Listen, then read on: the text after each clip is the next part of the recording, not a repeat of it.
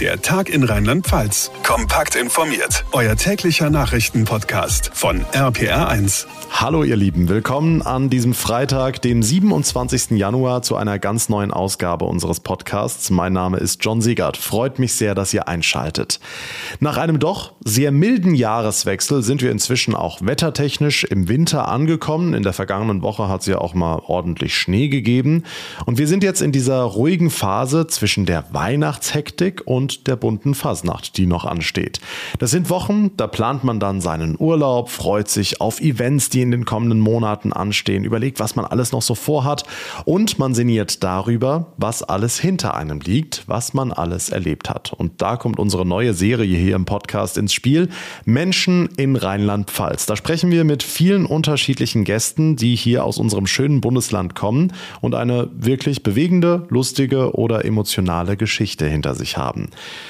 Unser heutiger Gast blickt auf eine sehr lange und überaus erfolgreiche Geschichte zurück als Musiker und Komponist. Er hat, wie eigentlich alle Künstler, ganz klein angefangen mit geliehenen Instrumenten und inzwischen füllt er mit seiner Band Night Fever, The Very Best of the Bee Gees, riesige Hallen in ganz Europa.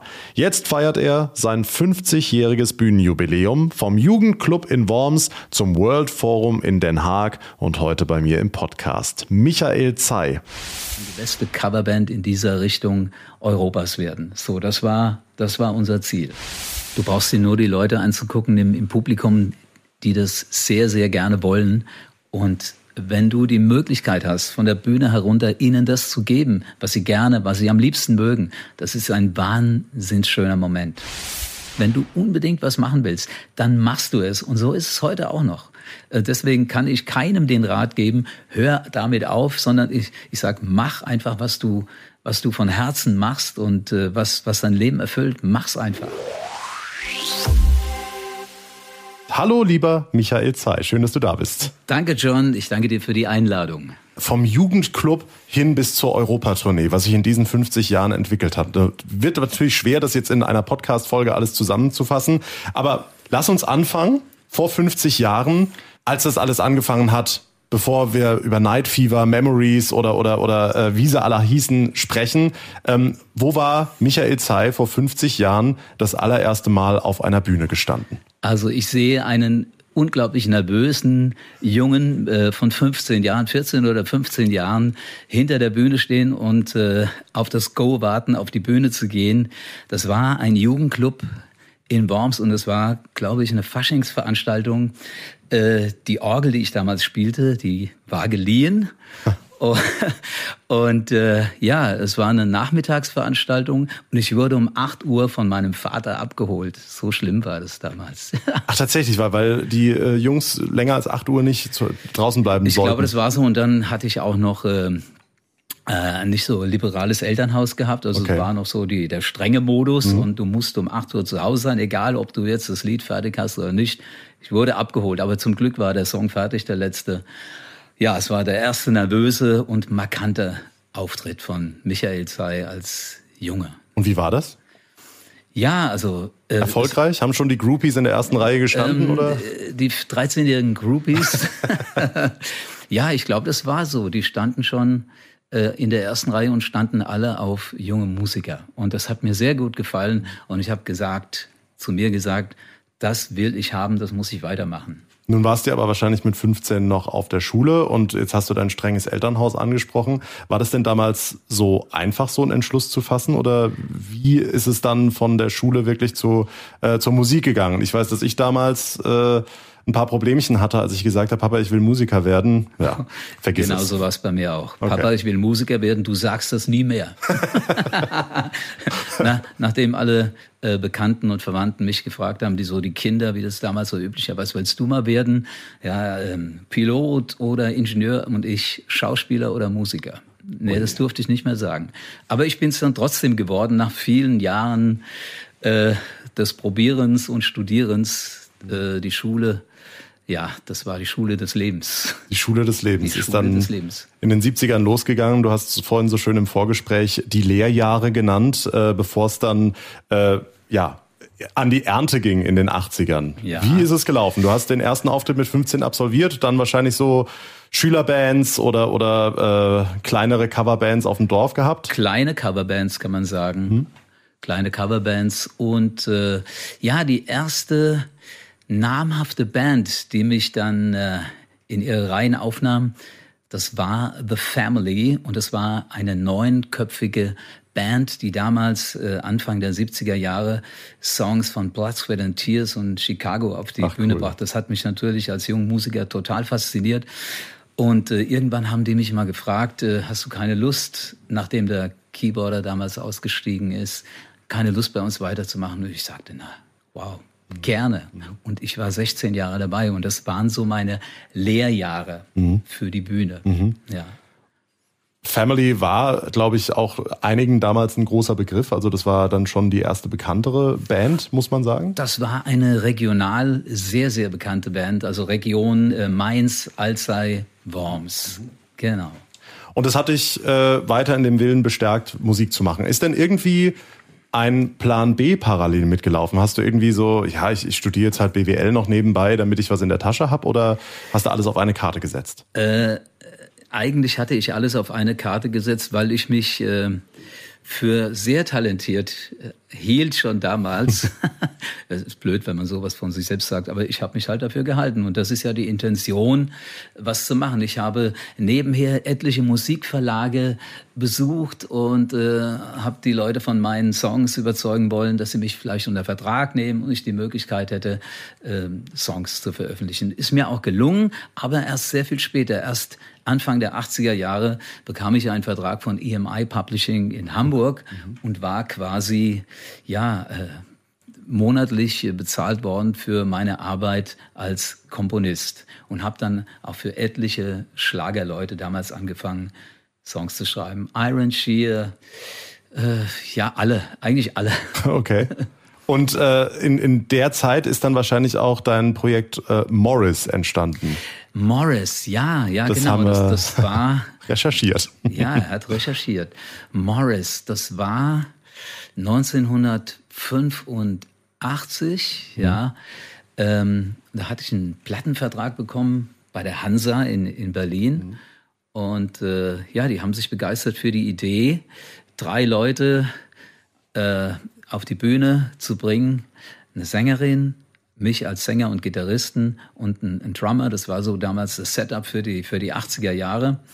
Und äh, der Song, der das Ganze impliziert hat, hieß Tonight's the Night. Da können wir gerade mal kurz reinhören. Ja, gerne. Tonight's the night.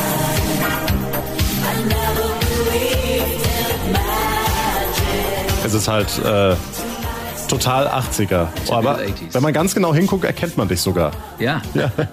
Und das 80er Jahre, das knallrote E-Drum-Set des Schlagzeugers, das ist natürlich äh, ja, Kult. Also ein, ein Must, ein Must-Have.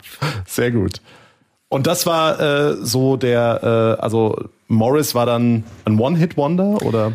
Äh, Kann man Hit, das so bezeichnen? Äh, Hit, es war auf dem besten Weg, ein Hit zu werden, aber äh, bei der Vielzahl an Veröffentlichungen auch schon damals, äh, da hat es halt äh, bis zum letzten Effekt hat es halt äh, gefehlt. Wir hatten ein paar Auftritte in Frankreich, Fernsehsendungen dort und in, in Luxemburg, aber naja, äh, es hat für die Charts leider nicht gereicht, aber es war eine wichtige Station in meinem Leben kommen wir zu einer nächsten wichtigen Station. Also ich will die ersten äh, ja 20 Jahre, die machen wir jetzt gerade so ein bisschen im Schnelldurchlauf. Also vielleicht liegt es auch daran, weil ich dich erst ab 1990 dann wirklich so mehr oder weniger bewusst wahrgenommen hat. Da kamen die Memories ins Spiel. Eine ganz, ganz wichtige Station, schätze ich mal, würdest du auch so bezeichnen in deinem Leben? Unbedingt. unbedingt. Und ähm, eine, eine Band mit den besten Songs der Beatles, der Rolling Stones und auch schon angefangen der Bee Gees und ähm, europaweit schon unterwegs gewesen. Mhm. Vielleicht erst die Frage, bevor wir auf die Memories an sich eingehen, eine reine Coverband. Wann ist bei dir so der Entschluss gekommen, zu sagen, diese, ja, die, diese eigenen Songs, die Komponisten, ich, ich fokussiere mich jetzt auf so eine erfolgreiche Coverband und schreibe eben jetzt nicht mehr so die eigene Musik? Genau, das hat sich irgendwie so ergeben, dass ich äh, unseren damaligen Agenten kennengelernt habe, Manfred Mühlbayer. Und äh, ja, im, im, im Gespräch haben wir uns äh, die Idee zurecht gemalt, wir könnten die beste Coverband, weil damals lief die Oldie-Welle an, die beste Coverband in dieser Richtung Europas werden. So, das war, das war unser Ziel. Und dann äh, habt ihr euch in den Proberaum verkrochen und ähm, habt angefangen, sag ich ein mal. Jahr, ein Jahr nur geprobt. Ui. Ein Jahr nur geprobt, um dann den ersten Auftritt 1990 war es, glaube ich, ja, 1990 dann zu haben. Ja. Und der Erfolg, der stellte sich ja dann relativ schnell ein. Also ich, wie gesagt, habe euch als kleines Kind bei der Kurpark-Gala in Bad Dürkheim dann gesehen. Ähm, da wart ihr schon einer der Top-Acts, aber das war ja mitnichten das äh, Größte, sondern ihr wart ja in Rom, ihr wart auf ganz, ganz vielen Fernsehproduktionen zu sehen, in ganz vielen äh, Produktionen zu sehen. Ja. Ähm, und ihr wart in London und habt da mit der Musik der Beatles äh, mehr oder weniger den Ritterschlag von einem der Beatles selbst bekommen. Vielleicht kannst du die Geschichte erzählen. Ja, genau. Das war im sogenannten Alley Pally, im Alexandra Palace, äh, eine riesen äh, Filmkulisse. Und dort fand die Jahresabschlussfeier von äh, Mercedes statt. Und äh, also Mercedes Formel 1. Und der Ron Dennis, der damalige Chef, der hat uns gesehen äh, in Stuttgart auf dem Sportpresseball. Mhm. So hieß das, glaube ich, die Veranstaltung. Und da hat er gesagt, diese Band will ich haben auf meiner Weihnachtsfeier im Alexandra Palace. So kamen wir dahin und im Publikum, ja, war alles, was Rang und Namen hatte, unter anderem auch äh, George Harrison und Phil Collins, also alles, was damals wirklich äh, Rang und Namen besaß. Ja, das war ein, wow, das war eine sehr wichtige Erfahrung und es ist ein Highlight in meinem äh, Musikerleben gewesen. Was ist das für ein Gefühl, wenn du auf der Bühne stehst und weißt, da sitzen solche namhaften Künstler jetzt vor dir und ähm, analysieren alles, was du da tust? Das haben wir alle irgendwie ausgeblendet. Nur so kann man frei spielen und äh, es lief dann wunderbar für uns und wir mussten Zugaben über Zugaben geben, das weiß ich noch. Und die Namen haben wir völlig ausgeblendet. Es war auch so viel Publikum da, dass du die Gesichter gar nicht ausmachen konntest von der Bühne aus. Und George Harrison, einer der Beatles, saß ja im Publikum und äh, hat danach auch große Lobeshymnen über euch gesungen. Äh, es soll so gewesen sein, also mir gegenüber nicht, aber unserem äh, Agenten und Manager mhm. äh, gegenüber ja. Ja, das hat uns natürlich super stolz gemacht. Wir sind dann gleich noch ein paar Tage in London geblieben vor lauter Stolz. Muss ja. Das hat aber niemand erkannt. schade, schade. Schade. Ja. Aber äh, die, die, die europaweite Presse, die hat euch ja recht gegeben. Wie gesagt, ihr wart ja. in Rom, ihr wart, äh, glaube ich, in, in, in der ARD Sportschau sogar mal oder auf jeden Fall im ersten wart ihr. Ihr habt ähm, auf jeden Fall. Ach, jetzt muss die ich Sendung hieß Menschen 99. Damals. Menschen 99. Menschen 99. Ja, in der ARD war das. Genau, genau. wart in der ARD zu ja. sehen. Wie, wie war das? Also jetzt heutzutage völlig unvorstellbar, dass man als Coverband in, in, in so einer Fernsehproduktion zu sehen ist. Ja, nicht wirklich, denn äh, ich meine, heutzutage äh, bin ich in einer Tribute-Band mhm. und äh, auch wir haben etliche Fernsehauftritte zu verzeichnen. Mhm. Also wenn man äh, eine gewisse Größe erreicht hat und eine gewisse Qualität äh, vorzeigen kann, dann geht das schon auch noch. Mhm. Auf jeden Fall, ja.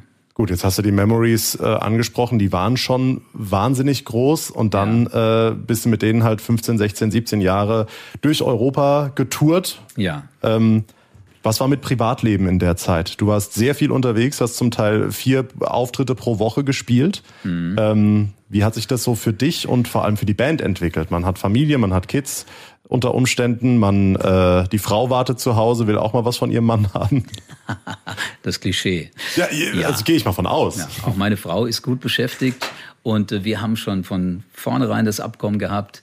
Äh, meine Liebe, ich bin Musiker. Äh, das setzt bestimmte, bestimmte Lebensrhythmen voraus und äh, ja, wir haben uns äh, gut arrangiert bis heute. Und die Band? Äh, ich kann natürlich nicht für jeden sprechen, aber äh, das Familienleben war, soweit ich informiert bin, mhm. immer intakt von jedem, weil sich die Frauen natürlich auch gefreut haben, dass die Männer so einen schönen Erfolg hatten. Ich will jetzt gar nicht auch irgendwelche Skandale aufdecken oder so, sondern es geht darum, ähm, als Musiker ähm, schlagen ja so zwei Herzen in der Brust. Auf der einen Seite will man natürlich Zeit mit der Familie haben, unter Umständen. Auf der anderen Seite äh, will man ja den Erfolg der Band haben. Und bei euch hat sich ja ähm, sehr viel Erfolg eingestellt. Also ihr habt euch immer dann mehr oder weniger für die Musik entschieden, ne? Ja, äh, die Musik war immer primär. Mhm. Auf jeden Fall. Ja. Würdest du es rückblickend genauso nochmal machen? Äh, ich werde es oft gefragt und ich wüsste nicht, was ich hätte anders machen sollen. Es soll alles so sein, wie es ist. Ja. Mhm. Man kann nur bestimmte Faktoren in seinem Leben selbst bestimmen. Alles andere hängt irgendwie vom Universum ab. Mhm. Ja. Mhm. Und das Universum hat dich ja dann äh, in eine der nächsten Stationen geführt. Da weiß ich noch, bei besagtem Agenten Manfred Mühlbayer durfte ich dann hospitieren und äh, durfte da ähm, auf Veranstaltungen mitgehen. Und dann wurde ich eingeladen 2007 in Mannheim ins äh, Oststadttheater äh, zu einer Band namens Night Fever. Die große Premiere. De, und da weiß ich noch, wie Manfred zu mir gesagt hatte, du John, wenn du das siehst, äh, mach die Augen zu, du hörst da die Bee Gees äh, themselves quasi. Ähm, das wird ein ganz, ganz großes Ding. 2007 Night Fever. Das war, wie war die Geburtsstunde? Wie, wie kam es dazu von diesen paar Fragmenten bei den Memories, wo ihr ja schon Bee Gees thematisiert hattet, ähm, dass man auf eine reine Bee Gee Tribute Band geht? Also ich sehe auch da einen zwölfjährigen Jungen vom Fernseher sitzen. Da gab es Samstagnachmittags eine Sendung, die hieß Beat Club. Und es war ein Must für alle Jugendlichen, die Sendung zu sehen. Und da hieß es, und jetzt haben wir Gäste aus Australien. Sie sind drei Brüder und sie nennen sich The Bee Gees. Und ihr Hit heißt New York Mining Disaster 1945. Cool. Und schon der, der, der Songtitel, der hat mich schon angemacht. Und dann sah ich diese Band und ich fiel vom Glauben ab, ich dachte, aus welcher Welt kommen denn die? Wo kommt diese Musik her? Das ist ja unfassbar. Und seitdem war ich immer ein gestandener Bee Gees Fan mhm. gewesen. Ja, das äh, und das hat sich durch die Jahre und durch alle Bands, in denen ähm, ich ähm, als Musiker ähm, beschäftigt war, hat sich das durch alle Bands gezogen, auch durch die Memories, äh, wo wir ein kleines Setup The Bee Gees gespielt haben. Und das kam immer unheimlich gut bei den Leuten an. Und äh, ja, ich hatte auch eine Affinität für, den, für diesen speziellen Gesang. Ja, und äh, dachte, das muss mal irgendwann ein Projekt geben, wenn es vielleicht die Bee Gees nicht mehr gibt, mhm. ähm, dass man auf die Bühne bringen sollte. Und so war es ja dann auch. 2002, nach dem Tod von, von Morris Gibb, haben Barry und Robin entschieden, also Bee Gees gibt es jetzt nicht mehr. Mhm. Und das habe ich so als Geburtsstunde von Night Fever gesehen. Jetzt müssen wir es machen. Also hatte ich einerseits natürlich wahrscheinlich schwer getroffen als Fan nach ja, dem Tod. Natürlich. Wow. Aber auf der anderen Seite, ja. du jetzt auch gesagt, okay, äh, das können wir jetzt nicht so stehen lassen. Ja. Also es, geht, es gibt keine da Musikwelt ohne Beat. Ja. ja, genau. Und da fing ich an, Leute zu casten, mhm. die diesen schönen Harmoniegesang mit mir vollziehen können, äh, konnten. Und äh, ich habe sie gefunden. Und wir fingen dann auch zwei Jahre mit Proben an und äh, über drei oder vier Jahre, ja. Und dann entstand daraus diese Premiere mhm. in 2007 Oststadttheater Mannheim. Ja, und was ihr da auf die Beine gestellt habt, da wollen wir kurz reinhören. Tragedy.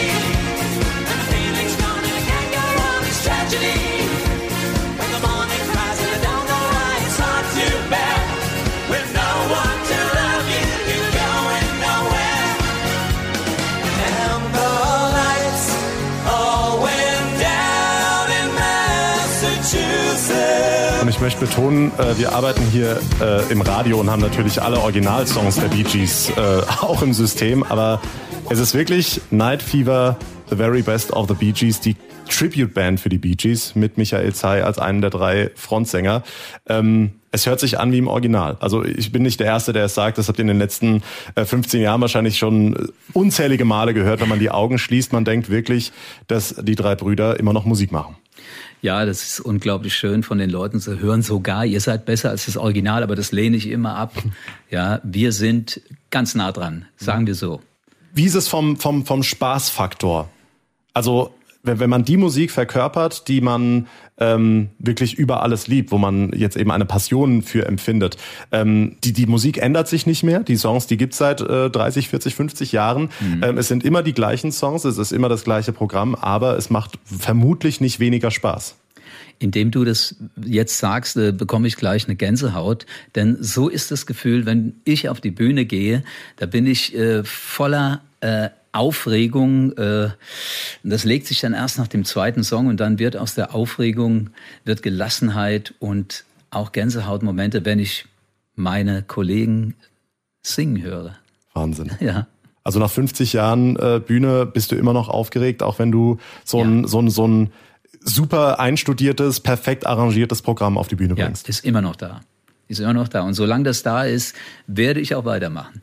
Weil man hat ja oft so diesen, diesen, diesen äh, Eindruck, dass viele Künstler, gerade dann auch so, so Stars, die jetzt eben nach 50 Jahren immer noch die gleichen Hits singen müssen, weil die Leute sie eben einfordern, dass die dann so ein bisschen abgefuckt sind, dass man dann, ah ja, komm, ich, ich singe jetzt hier, äh, keine Ahnung, Massachusetts, das äh, haben wir schon unzählige Male gespielt, das kann ich dir auch mit, blöd gesagt, zwei Promille im Kopf singen. Ähm, wie, wie, wie behältst du dir das? Oder ist das ein automatischer Mechanismus? Du brauchst dir nur die Leute anzugucken im, im Publikum, die das sehr, sehr gerne wollen. Und wenn du die Möglichkeit hast, von der Bühne herunter ihnen das zu geben, was sie gerne, was sie am liebsten mögen, das ist ein wahnsinnig schöner Moment. Mhm. Und nicht nur bei uns in Deutschland. Also ich habe dich zuletzt in Zweibrücken äh, erleben ja. dürfen. Äh, da haben wir uns ja dann auch seit Jahren mal wieder gesehen ähm, sondern auch in den Benelux-Ländern. Ich habe mal recherchiert, ähm, ganz witziger Funfact am Rande, die Fanseite von Night Fever Netherlands hat mehr Follower als die Night Fever Facebook-Seite an sich. Ja. Also ihr, ihr seid in den Benelux-Ländern sowas von unfassbar erfolgreich. Das stimmt, ja. Also wir haben den, den Nimbus der ausländischen Band in, in Holland. Und das zählt immer noch mehr. Wir sind in Holland ein internationaler Act und fahren die Show auch in Englisch ab. Also die Holländer verstehen unheimlich gut Englisch, mhm. äh, weniger Deutsch und wir haben uns äh, darauf äh, eingerichtet, dass wir die ganze Show in, in Englisch fahren, auch von der Moderation her. Mhm. So haben wir noch mehr diesen Status als internationaler Act. Aber ich muss sagen, wenn ich die Holländer nehme, das ist ein unglaublich musikbegeistertes Völkchen. Es ist der Wahnsinn. Ich darf überhaupt nicht ins Publikum gucken, denn die singen alle die Texte eins zu eins mit und da wird man natürlich wahnsinnig, wenn du auf, auf die Lippenbewegungen guckst als, als äh, Sänger. Da musst du dich davon abwenden, sonst wirst du wahnsinnig, ja. Also total begeisterte Leute in, in Holland. Ja, auch Belgien. Also auch, ihr habt ja, ihr habt ja eure, eure Live-DVD in Ostende im, in Kur, Ostende. im Kursaal, äh, glaube ich, aufgenommen. The Kursaal, ja. In the Kursaal, weil ja. das war witzig. Ich habe äh, mit meiner Frau letztes Jahr Urlaub in Ostende gemacht und habe dann ein Plakat von ja. euch noch hängen sehen. Ja. Also Wahnsinn. Gibt's dann so Momente, wo man dann, also ich kenne das ab und zu, wo man dann so gerührt ist, dass man dann wirklich Tränen in den Augen hat, wenn du dann siehst, da stehen Tausende von Leuten, die jetzt zwar nicht deinen Song, aber den Song, den du perfekt auf die Bühne gebracht hast, mitsingen, mitklatschen und du merkst, die wollen dich gar nicht von der Bühne runtergehen lassen. Ja, also es kommt besonders bei äh, emotionalen Songs, kommt es rüber, bei, bei Balladen, so wie How Deep Is Your Love. Mhm. Äh, wo die Leute dann plötzlich, ich gucke da runter und denke, die weint, da, da weint ja jemand, äh, da könnte ich gerade mitheulen. Mhm. So schön ist das, ja, wenn, wenn sich Emotionen in dieser Form bewegen. Was würdest du sagen, ist das Erfolgsrezept der Band und vor allem von dir persönlich. Du hast das große Privileg, dass du äh, auf 50 Jahre Bühnenjubiläum zurückblicken kannst. Also zum einen natürlich vom, vom Erfolgsfaktor, von, von, dass die Leute dich halt immer noch sehen wollen in verschiedenen ja. Projekten, dass du gesund bist, noch die, so, so eine, so eine Europatour. Du kommst ja gerade von, von, einer, von einer, war dir in Holland, Belgien, wo war der jetzt gerade? Äh, nur in Holland, aber wenn ich sage nur in Holland, dann ja. wirklich Tage, Tage hintereinander. Ich habe es ja. gesehen, jeden Abend ein anderer Saal, der prall gefüllt ist. Also du kannst es immer noch machen. Ähm, was, was ist der Erfolgsfaktor? Was, was, was macht es, dass du so eben noch auf der Bühne stehen kannst und vor allem die Hallen füllst? Ja, es ist äh, die Begeisterung und die für das, was ich mache. Und äh, ich habe mir das nicht irgendwo ausgesucht, was mache ich denn jetzt? Mache ich David Bowie oder, oder mache ich Bee Gees? Nee, das war so eine Art Berufung. Ich muss das einfach machen und ich mache es so gerne, dass ich also für mich überhaupt kein zurzeit kein Ende sehe ja auf der Bühne. Wir haben ja vorhin auch in äh, der Redaktion kurz mit äh, unserem Kollegen Kunze gesprochen, der dich ja auch sehr gut kennt, als äh, ihr beide Wormser Urgesteine. Ja. Ähm, und der hat ja auch von, von äh, den, den Anfängen von Night Fever geredet. Gab es denn ähm, Startschwierigkeiten, dass man mit diesen Bee Gees Programmen jetzt auf die Bühne geht? Also war das von Anfang an so, dass die Leute total hellauf begeistert waren? Auf keinen Fall. Denn äh, wir haben uns selbst irgendwo gesehen als Nischenband. Ja, also du kriegst keine tausend Leute in Theater, um, um die Bee Gees zu hören. Das ist so eine Clubgeschichte, vielleicht mal mit 100, 250, 300 Leuten. So haben wir uns selbst gesehen dass das so einen Werdegang genommen hat, wie der jetzt in, in, in Holland, wo wir äh, vor, im vorigen Jahr in Den Haag das, das World Forum äh, ausverkauft haben mit, mit 3000 Leuten. Das hätte keiner von uns geglaubt. Wir sagen immer den netten Satz, äh, wenn, uns, wenn wir das zu Hause erzählen, was wir hier erleben, das glaubt uns kein Mensch. Wahnsinn. Wie wichtig sind für den Erfolg und für dich als Mensch Weggefährten? Also mit deinen Kollegen Uwe Haselsteiner und Franco Leon bist du jetzt seit Anbeginn äh, mit Night Fever unterwegs. Ähm, das sind jetzt die Bandkollegen. Wie wichtig sind Weggefährten auf der Bühne, hinter der Bühne, um so ein Projekt erfolgreich zu machen, erfolgreich zu halten und vor allem selbst dabei glücklich zu bleiben? Unglaublich wichtig. Die Weggefährten Franco und, und Uwe neben mir stehen und den Harmoniegesang erfüllen, ist es schwer genug, ähm, diese diese Harmonien überhaupt zu, zu finden und zu gestalten. Wir haben ja etliche Leute gecastet, bis wir dahin kamen. Aber auch äh, im Privaten äh, muss alles stimmen, sonst kannst du das äh, auf der Bühne nicht wiedergeben. Also ihr seid dicke Freunde. Wir sind sehr gute Freunde, mhm. ja. Ja. Und ähm, hinter der Bühne, also gibt's Leute, wo du sagst, die, die, die, die, äh, ohne die wird gar nichts laufen. Wenn, wenn ich die jetzt nicht seit äh, x Jahren an der Seite hätte, dann wäre ich schon längst nicht mehr auf der Bühne?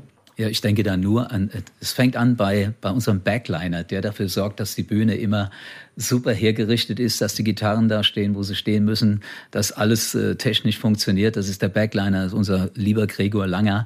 Dann geht's weiter bei unserem Lichtmann Conny Böhm, der äh, für die Illumination sorgt, die auch ein unglaublicher Beitrag ist. Und dann, last but not least, unser wunderbarer Tontechniker Joachim Dalterio. Also elementar wichtige Leute um uns herum. Und das schon über Jahre hinweg. Ja, also das ist wichtig. Wie hält man sich denn selbst beziehungsweise die Crew äh, bei Laune? Also gibt es Momente, wo man sich da einfach wahnsinnig auf den Zeiger geht gegenseitig? Und wenn ja, wie, wie kommt man da raus, dass man, äh, wenn man mitten auf der Tour ist, keinen Lagerkoller kriegt? Also das ist bis jetzt noch nie passiert, muss ich sagen. Wahnsinn. Und äh, die Vorgabe ist immer, die größtmögliche Entspanntheit zu haben. Und wenn irgendwo Probleme auftauchen, bitte gleich Wortmeldung und wir müssen das an Ort und Stelle bereinigen. Das ist äh, das, das Credo. Das haut nicht immer hin, aber das ist äh, die Maßgabe mhm. von uns. Und so funktioniert es auch über die ganzen Jahre hinweg. Mhm. Dann lass uns zum Thema kommen, dass man am liebsten eigentlich in seiner Geschichte so ein bisschen aussparen würde. Aber äh, ihr habt dann 13 Jahre sehr erfolgreich musiziert, hattet dann eine tolle Tour vor Augen und dann kam 2020 Corona. Wenn man auf so eine lange Zeit auf der Bühne zurückblickt und dann kommt plötzlich eine Pandemie, die alles streicht, dass es keine Veranstaltungen mehr gibt, dass man wirklich nur noch zu Hause sitzt und ähm, selbst äh, im, im, im Restaurant und im Supermarkt Einschränkungen erlebt. Was macht es mit so einem Freigeist wie dir, der aus strengem Elternhaus kommt, sich mehr oder weniger freigekämpft hat, das tut, was er über alles liebt und plötzlich gar nichts mehr davon machen kann und das mhm. zwei Jahre lang? Also ich bin eigentlich für mich äh, dankbar, dass das mal so passiert ist, denn ich konnte mir nie vorstellen, wie das Leben sein wird, wenn ich mal keine Live-Musik mehr mache. Mhm. Und äh, jetzt waren wir alle in der Situation, dass wir äh, per Dekret dazu aufgefordert wurden, die Instrumente fallen zu lassen und Ruhe zu halten. Und äh, ja, ich hatte das große Glück, dass ich in dieser Zeit ziemlich viel in meinem Studio zu tun hatte, mhm. was das Ganze aufgehoben hat. Und ich muss sagen, ähm, auch die staatlichen Corona-Hilfen, die liefen extrem gut mhm. bei uns. Also äh, materiell gesehen war es jetzt äh, nicht wie für viele andere Kollegen so ein Desaster. Und wirklich also so für meine, für meinen Kopf und, und äh, das, das Leben danach war es äh, eine, eine wichtige Zeit, das mal zu spüren, wie es ist, wenn man es nicht mehr macht, wenn man nicht mehr auf der Bühne steht. Jetzt sprichst du die Kollegen an. Es gab diese großen Initiativen, Alarmstufe Rot oder Ohne uns wird's still, ähm, die sich eben beschwert haben, dass die Corona-Hilfen ganz, ganz schlecht waren. Ja. Und viele angehende Musiker, wie Gastronomen oder Pflegekräfte auch, werden durch die Corona-Pandemie wahrscheinlich gedacht haben, oh, in die Musikbranche steige ich besser nicht ein, weil ja. wenn es dann eng wird, dann bin ich einer der Ersten, der hängen gelassen wird. So lautet der Vorwurf. Kannst, würdest du das so unterstreichen von dem, was du von Kollegen mitbekommen hast? Äh, ja, ich habe von etlichen Kollegen mitbekommen, die mit dem Rücken zur Wand standen. Ich kann nur sagen, also für uns und, und meine Kollegen, die haben dann, also unser Schlagzeuger Karl Rüdiger, der äh, hat eine Schlagzeugschule und er hat halt seinen, äh, seinen Unterricht online gestaltet. Mhm. Auch unser Gitarrist Helmut Scholz hier aus Mannheim, auch der hat seinen Unge äh, Unterricht äh, online. Dann, also es gibt immer, äh, es gab immer für uns mhm. jetzt, für meinen mhm. äh, kleinen Kreis, gab es immer eine Bewegung in, in eine Richtung, wo halt das Leben weiter funktioniert hat, auch das Berufsleben. Mhm. Aber würdest du sagen, die, die Corona-Hilfen, die waren okay oder würdest du unterm Strich schon mitgehen, dass die Veranstaltungs- und Künstlerbranche da hängen gelassen wurde? Ja, ähm, da gibt's ja das schöne Wort äh, von der Systemrelevanz und natürlich äh, fand die ganze Kulturszene da nicht statt unter diesem Begriff und es haben sicher viele, viele Leute darunter gelitten. Auf jeden Fall.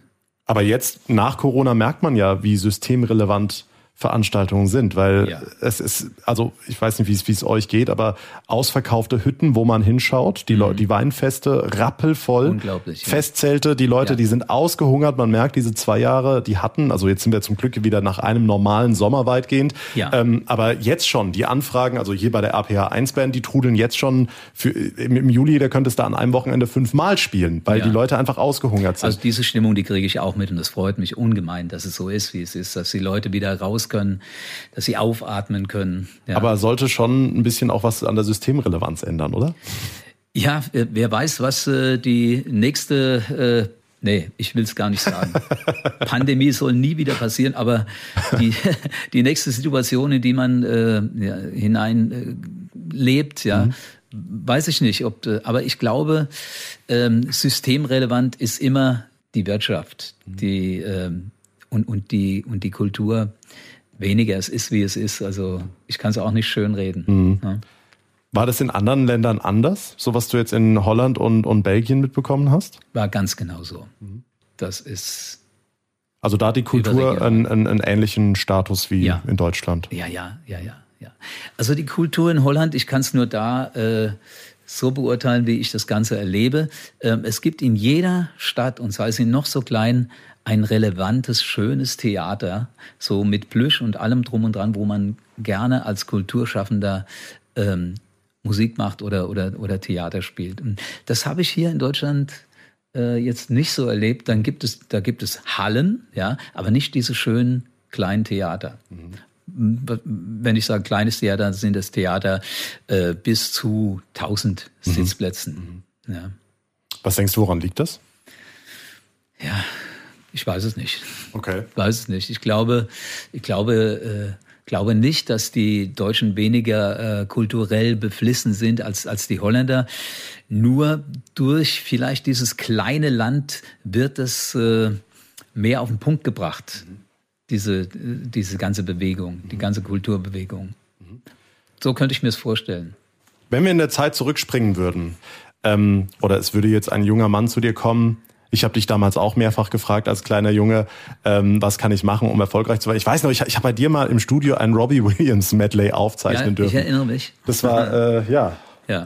Das war grauenhaft. Ja. Nein, das war. Nee, nee, habe ich heute noch. Ehrlich? Habe ich heute noch. Du hast Und das war cool. War gut gemacht. Viel, ja, danke. Also ich ja. äh, habe es zu Hause auch noch. So, so man selbst äh, guckt natürlich ein bisschen anders drauf zurück. Aber ja. ähm, was würdest du einem jungen Künstler, der heute in seinen Startlöchern steht, in den, in den Kinderschuhen steckt, raten, um erfolgreich wie du zu werden? In der heutigen Zeit, weil man muss ja auch sagen, äh, die Veranstaltungskultur ändert sich ja auch, das Publikum ändert sich ja auch. Also ich krieg's mit unserer Band mit.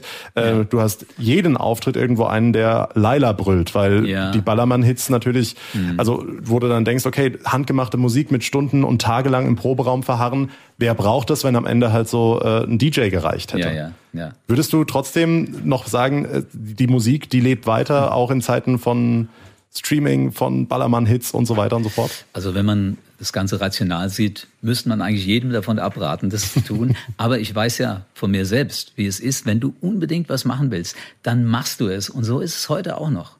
Äh, deswegen kann ich keinem den Rat geben, hör damit auf, sondern ich, ich sage, mach einfach, was du, was du von Herzen machst und äh, was, was dein Leben erfüllt, mach's einfach. Dem entgegensteht aber, ich muss ja meine Miete zahlen und meinen Kühlschrank füllen. Ja, natürlich äh, musst äh, du dein dein Talent kanalisieren können, so dass du auch äh, Geld damit verdienen kannst. Das ist ganz wichtig. Ne? Ja. Blicken wir in die Zukunft. Du guckst wieder auf eine äh, sehr, sehr prall gefüllte Tour 2023. Also wenn ich jetzt mal hier so die Terminliste durchgehe, da seid ihr jetzt schon bei mindestens 30 Konzerten, die jetzt schon feststehen in ja, diesem stimmt. Jahr. Ja. Unter anderem in Neuleiningen auf der Burg am 1. Juli in genau. der Pfalz. Ja. Ähm, ein ganz tolles, besonderes Setting. Mhm. Ähm, wie ist die Vorfreude, da auch mal so mehr oder weniger vor der Haustür zu spielen? Ich spiele immer gerne vor der Haustür, weil ich hasse lange Autofahrten. Oh, verstehe ich. ja, nee, also auch die, ähm, das Ambiente von Neuleiningen ist halt, das spricht halt für sich. Also ich bin ganz begeistert, da hinzukommen am 1. Juli und den Leuten zu sagen, hey, ich feiere dieses Jahr mein 50-jähriges Bühnenjubiläum. da freue ich mich drauf. Ja, und wir äh, können verkünden, du hast ja auch noch was mitgebracht. Ja, ich habe vier Tickets mitgebracht für Neuleiningen, die zur Verlosung stehen. Und ihr könnt diese Tickets gewinnen. Jeweils einmal zwei Tickets habe ich jetzt äh, online gestellt. Da seht ihr ein schönes Video von Micha und mir auf äh, meiner Facebook-Seite RPA1 John Segert oder auf meiner gleichnamigen Instagram-Seite die Burg Neuleiningen The Very Best of the Bee Gees Night Fever am 1. Juli in der Pfalz. Das wird ein schöner Abend. Ich freue mich. Ich bin auch dabei. Habe äh, für mich und meine Familie auch gleich mal Tickets ergattert. Super. Ähm, Vorverkauf läuft ja Bombe, was man so liest. Ne? Ja, wie man liest, äh, läuft das sehr gut an. Jetzt schon im Januar, was äh, ja, nicht so alltäglich ist. Lieber Michael, dann bedanke ich mich ganz, ganz herzlich, dass du heute mein Gast warst. Ich freue mich sehr auf äh, den 1. Juli mit dir in Neuleiningen und äh, vier unserer Hörerinnen und Hörer, die jetzt äh, hoffentlich bei der Verlosung mitmachen. Ähm, ich wünsche dir alles erdenklich Gute weiter für die für auf der Bühne, für hinter der Bühne, für im Privatleben ähm, auf die nächsten 50 Jahre. Gibt es irgendwelche Wünsche, die du dir jetzt äh, setzt für das kommende Jahr, außer dass es so weitergeht? Ja, ich äh, überlege mir das laufend. Was kann ich mir denn noch wünschen? Also wie gesagt, wenn es so weiterläuft wie bisher, bin ich überglücklich. Es kann alles so bleiben. Super, bescheiden ja. wie immer. Lieber. Ja, so bin ich eben. Vielen, vielen Dank, dass du den Weg zu uns ins Studio gemacht hast, gerne, dass du gerne. heute Gast bei Menschen in Rheinland-Pfalz warst und ähm, ja, alles erdenklich Gute für dich. Vielen, vielen Dank, John.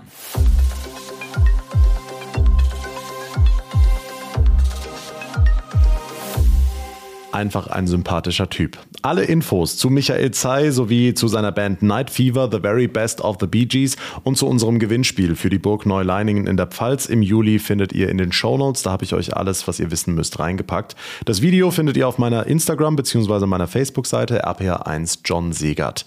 Wenn auch ihr mal Teil unseres Podcasts sein wollt, weil ihr sagt, ich habe auch was zu erzählen, was Kurioses, was Spannendes, was Bewegendes oder auch was Lustiges, eure Geschichte könnt ihr hier im Podcast Podcast erzählen. Schreibt uns einfach per Facebook, Instagram oder Mail. Die Kontaktmöglichkeiten findet ihr ebenfalls in den Show Notes oder ihr nutzt in den sozialen Medien einfach den Hashtag RLP Stories. Dann kriegen wir davon natürlich auch was mit und vielleicht seid ihr dann schon bald Gast hier im Podcast. Also einfach schreiben oder den Hashtag RLP Stories benutzen. Für heute war es das in dieser Folge. Ich würde mich sehr freuen über eine kurze Bewertung, zum Beispiel bei Apple Podcasts oder bei Spotify und natürlich, wenn ihr unseren Podcast Der Tag in Rheinland-Pfalz abonniert. Das geht auf jeder Plattform und dann verpasst ihr keine Ausgabe mehr. Mein Name ist John Segert. Ich bedanke mich ganz, ganz herzlich für eure Aufmerksamkeit und euer Interesse. Wir hören uns dann beim nächsten Mal wieder. Bis dahin eine gute Zeit und vor allem bleibt gesund. Der Tag in Rheinland-Pfalz, das Infomagazin, täglich auch bei RPR1. Jetzt abonnieren.